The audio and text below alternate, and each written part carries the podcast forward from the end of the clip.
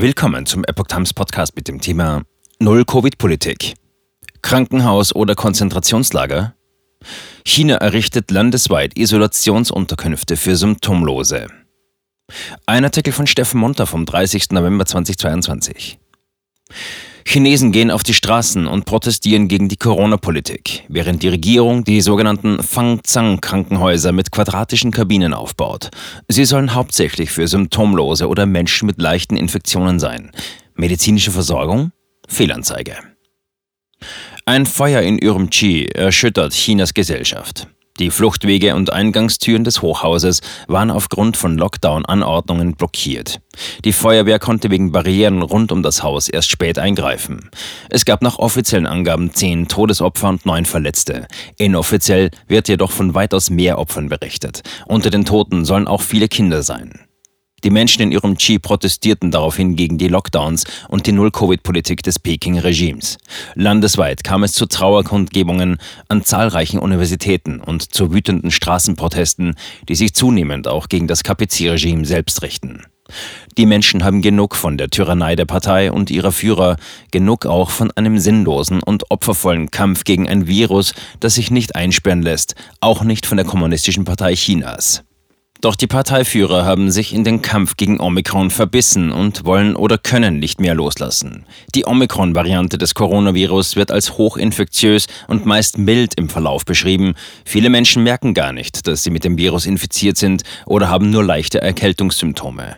Dennoch werden schon bei Einzelfällen ganze Wohnviertel abgesperrt, Quarantänen im Umfeld der Betroffenen verhängt, selbst wenn die Menschen gar keine Krankheitssymptome haben.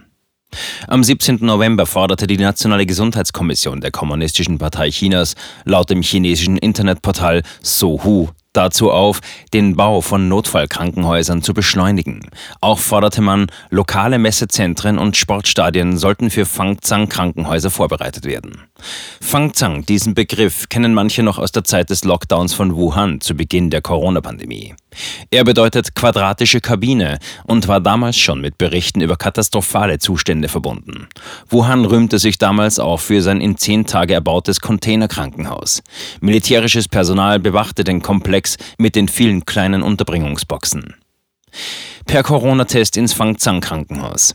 Der ehemalige Direktor für Virologie am US Army Research Institute, Dr. Lin Xiaoxu, sagte gegenüber der chinesischsprachigen Epoch Times, dass die KPC-Behörden die Fangzangs im Voraus vorbereiten und gleichzeitig den Einsatz medizinischer Routineressourcen minimieren.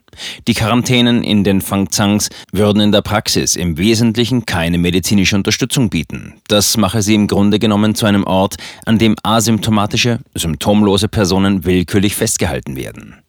Der Virologe warnt, die Regierung kümmert sich nicht um mögliche Kreuzkontaminationen bei asymptomatischen oder leicht symptomatischen Personen.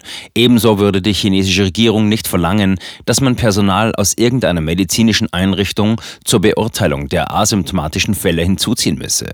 Das einzige Kriterium sind die höchst voreingenommenen und missbräuchlich gebrauchten Corona-Tests. Daher stehe es der Regierung auf allen Ebenen frei, die Menschen zu kontrollieren und ihrer persönlichen Freiheit zu berauben. Denn sie kontrollieren einfach die Interpretation der Ergebnisse der Corona-Tests. Konzentrationslager mit Todesrisiko. Dr. Lin meint, die quadratische Kabine ist eigentlich ein getarntes Konzentrationslager. Wer in einem Fangzang unter grundlegenden medizinischen Problemen leide, werde es viel schwerer haben, rechtzeitig behandelt zu werden. Es werde also nur noch mehr Menschen geben, die schwer krank werden oder sogar sterben, weil sie in den quadratischen Kabinen eingesperrt sind. Auf der anderen Seite steht die Omikron-Variante des Coronavirus. Dr. Lin ist der Meinung, dass sie weniger pathogen sei als das Grippevirus. Die Regierung ignoriere die tatsächliche Situation aber. Deshalb nutze die Kommunistische Partei Chinas die wissenschaftliche Seuchenprävention als Vorwand, um eine große Zahl von Konzentrationslagern in der chinesischen Gesellschaft einzurichten. Damit nutze man Praxis und Erfahrung bei der Einrichtung einer großen Zahl von Konzentrationslagern in Xinjiang, um diese auf das ganze Land auszuweiten. In einem Video, veröffentlicht am 21. November, soll ein großes Fangzang-Lager in Guang'an, Provinz Sichuan, zeigen. Dem Kommentar der Internet-Userin nach würden dort Menschen aus Sichuan und Chongqing leben. Einen Tag später postete ein User ein Video von einem anderen Fangzang-Krankenhaus. Das Fangzang-Krankenhaus in Tianjin Meijiang ist bereit. Guangzhou im Baufieber. User fragen, warum? In manchen von Omikron betroffenen Städten hatte man erste Kabinenkrankenhäuser in Betrieb genommen, beispielsweise in Guangzhou, der Hauptstadt der südchinesischen Provinz Guangdong.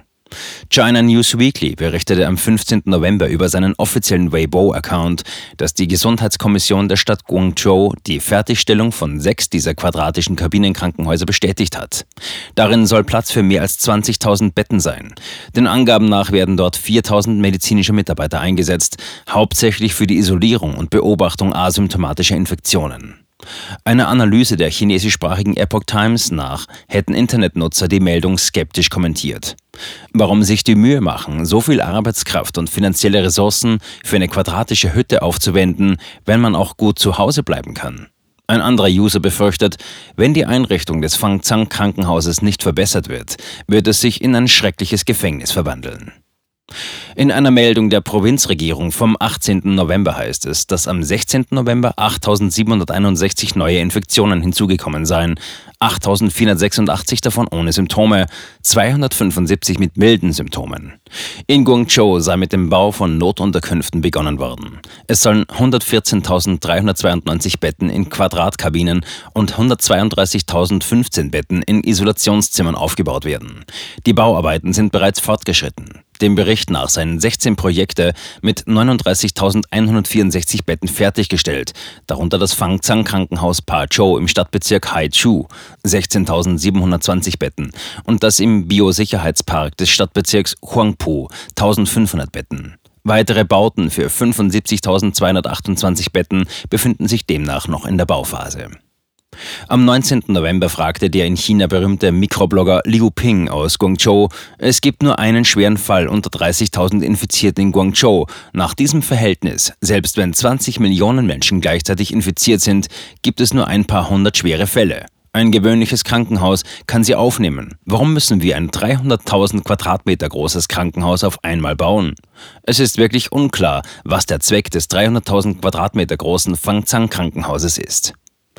Tatsächlich berichtete Sina am 23. November von noch größeren Ausmaßen, die die Bauten der Stadtregierung von Guangzhou umfassen. Sieben Fangzang-Lager habe man neu errichtet. Sechs in den Stadtbezirken Nansha, Zhengcheng, Huangpu, Baiyun, Tianhe, Hualu und eine in der Nachbarstadt Qingyuan. Die Gesamtfläche der Anlagen soll über 1,04 Millionen Quadratmeter umfassen und mehr als 100.000 Betten beherbergen.